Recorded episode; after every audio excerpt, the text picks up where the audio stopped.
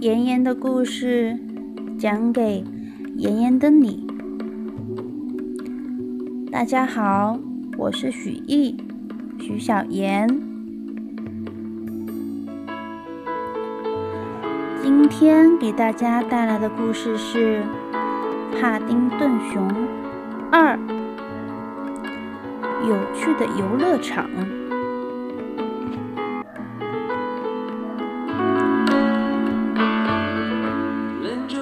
在昨天，帕丁顿在一家理发店找到了一份助理的工作。在理发师朱塞佩先生离开的时候，来了一位顾客，想要修一下后面和两边的头发。但是帕丁顿并不擅长使用剪刀和剃刀。最后，男人头上的头发正中间整齐地被帕丁顿剃掉了一条。帕丁顿只好用果酱将他的头发连了回去，并且电推剪的插头卡在了天花板的风扇上，溅出了许多火星。引起了自动喷水系统的启动，喷水器将所有人都淋湿了。小熊觉得它并不适合理发店的工作。今天晚上又将会发生什么故事呢？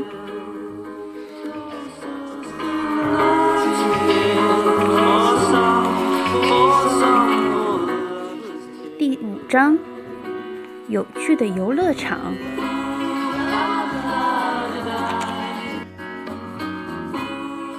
那天晚上，布朗一家按照计划一起去了克兹罗瓦夫人的巡回游乐场。这绝对是一个盛大的活动。帕丁顿觉得这是他离开神秘的秘鲁以来。见过的最棒的活动了。朱迪与乔纳森和他一样兴奋，他们喋喋不休地讨论着，指着游乐场里的游乐设施，问帕丁顿要从哪一个开始玩。帕丁顿却陷入了沉思。自从在格鲁伯先生的店里看到那本立体书后，他就一直惦记着。现在，小熊虽然身处游乐场，却比任何时候都清楚，他一定要想办法买下那本书，送给露西婶婶。但是，经历了理发店的灾难，他怎么才能找到另一份工作呢？布朗先生跑去买零食。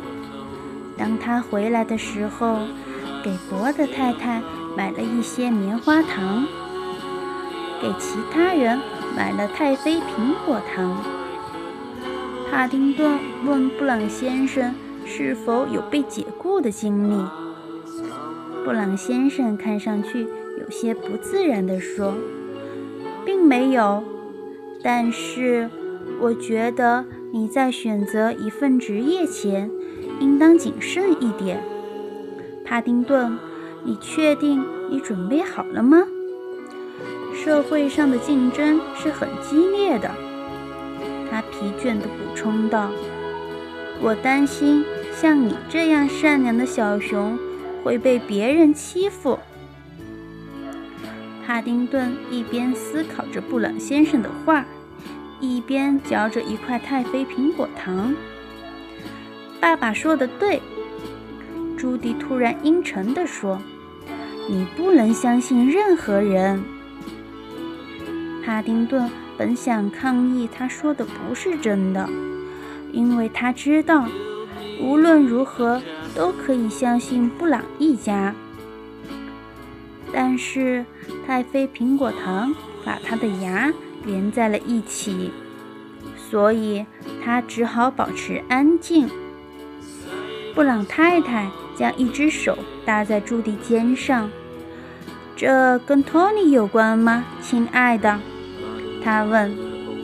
没有，朱迪恶狠狠地说。所有事都和托尼有关，乔纳森打趣地说。至少我没有隐藏真实的自己，假装自己是另外一副模样。朱迪反唇相讥。我也没有。乔纳森急躁地说：“他从姐姐身边走开，转向一群穿着相似的男孩，他们都戴着棒球帽和墨镜。嘿，鸡老大！”乔纳森一边喊着，一边戴上了自己的墨镜，对着他们比了一个复杂的手势。猎狗，那个男孩说着，懒洋洋地走过来。他举起一只手说：“嘿，朋友。”他说着，用他的拳头撞了一下乔纳森的拳头。帕丁顿终于成功地张开了嘴，但是布朗先生，小熊继续着之前的对话：“我相信我在工作当中会没问题的。”露西婶婶说过。如果你善良有礼貌，一切都会好起来的。总算有人是头脑清醒的，伯德太太说着，用奇怪的眼神看了一眼乔纳森和他的朋友。布朗先生，你就是一个善良有礼貌的人。帕丁顿继续说，所以你的事业。达到了巅峰，布朗先生愁眉苦脸地说：“我离巅峰差远了，帕丁顿，我只能算是中等偏上。但是现在我头发也开始变白了，肚子也挺了出来，身上也总咯吱咯吱地响。”布朗夫人挽起丈夫的手臂。你身上从没有咯吱咯吱的响过，亲爱的。他说：“你身上什么时候咯吱咯吱的响了？”当我坐下再起来的时候，布朗先生说：“我想那是椅子的问题。”布朗太太安慰他说：“不是。”布朗先生难过的说：“就在这时。”人群中爆发出一阵热烈的掌声。布朗一家把注意力转向面前的舞台。哦，帕丁顿大喊着：“那不是住在温莎花园拐角那栋大房子里的男人吗？”“是的。”朱迪说着，拍了一张照片。“他是爸爸的明星客户，菲尼克斯·布坎南。”布朗先生郑重地点点头说：“他是白金卡俱乐部的成员，也是一位著名演员，或者说曾经是。”博德太太狡黠地说：“现在他给狗粮做广告。”布朗太太笑着说：“博德太太不喜欢他，帕丁顿，因为。”他永远记不住他的名字，不只有这一个原因。博德太太咕囔着。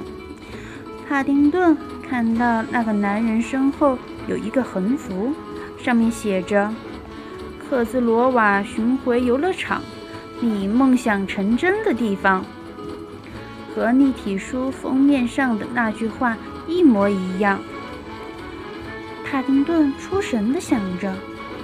如果我可以攒足够的钱，就可以给露西婶婶买那本立体书，然后他的梦想就可以成真了。舞台上，菲尼克斯·布坎南的声音打断了小熊的思绪。谢谢你们。哦，可以了，停下吧。演员在台上这样说着。台下的观众仍然在鼓掌欢呼着。他一边害羞地拍拍手，假装自己因为大家的关注而很尴尬。而掌声逐渐减少时，菲尼克斯又大喊道：“别停，别停，大家继续呀！哦，我是什么样的人呢？”他假笑着说：“今晚。”绝对是我最放纵的一晚。我今天非常高兴，能为大家宣布这个奇妙的游乐场在伦敦开幕。人群欢呼了起来。让我来告诉你，菲尼克斯继续说：“当克兹罗瓦夫人许多年前创办这个游乐场时，并不是为了我这样的人。”名人、舞台与大屏幕之星。其实我讨厌这些外号。真的，西区传奇，这里还有一个，哈哈。不，克兹罗瓦夫人是为了普通人创办的，就是像你们一样的人。他指着观众，这就是为什么我希望邀请你们其中的一个人。上来帮我开个头，有没有志愿者？他一边说着，一边看着台下的人群。帕丁顿举起了爪子。熊都擅长做志愿者，他说。菲尼克斯看着台下踊跃举手的观众说：“让我来看看，一、二、三，三。”二一，一一一只熊。他一边说，一边困惑地看着帕丁顿。菲尼克斯指了指帕丁顿：“就你啦，小熊，上来吧。”他示意帕丁顿上台。台下的人鼓起掌来。你是？菲尼克斯问。帕丁顿·布朗。帕丁顿说着，扬了扬他的帽子。“哦，是的！”菲尼克斯大叫着，“你是我的邻居。”他笑着说，“你和亨利、玛丽，还有那个什么法什么太太住在一起。”你是说伯德太太？帕丁顿提示了他一下。“对，就是他。”菲尼克斯不屑一顾地说：“更重要的是，你知道我是谁吗？”他指着自己，对着人群眨眼睛。“你是一位非常著名的演员。”帕丁顿说。“哦，别胡说！”菲尼克斯一边说着，一边造作地眨着眼睛。“或者说曾经。”帕丁顿继续说：“你现在在给狗粮做广告。”人们开始窃窃地笑。菲尼克斯脸上的笑容不见了。“嗯，人总要吃饭。”他说。“吃什么？狗粮吗？”帕丁顿疑惑地问。人群中爆发出了一阵狂笑。菲尼克斯。不得不强迫自己尴尬地笑了两声，哈哈，真有趣。他顿了一下，突然变得严肃而神秘。好了，言归正传。人们说克兹罗瓦会让你梦想成真，你知道这个吗，小熊？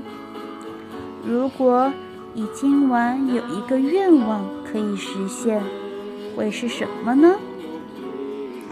这很简单，帕丁顿说：“我希望给露西婶婶买一个生日礼物。”哦，菲尼克斯把双手放在一起，夸张地说：“太贴心了。”是的，我看上一本关于伦敦的立体书，帕丁顿解释着。碰巧是克兹罗瓦夫人的曾祖母做的。菲尼克斯听到这句话，眼睛都亮了起来。不过，他很快将自己的兴趣隐藏了起来。真的？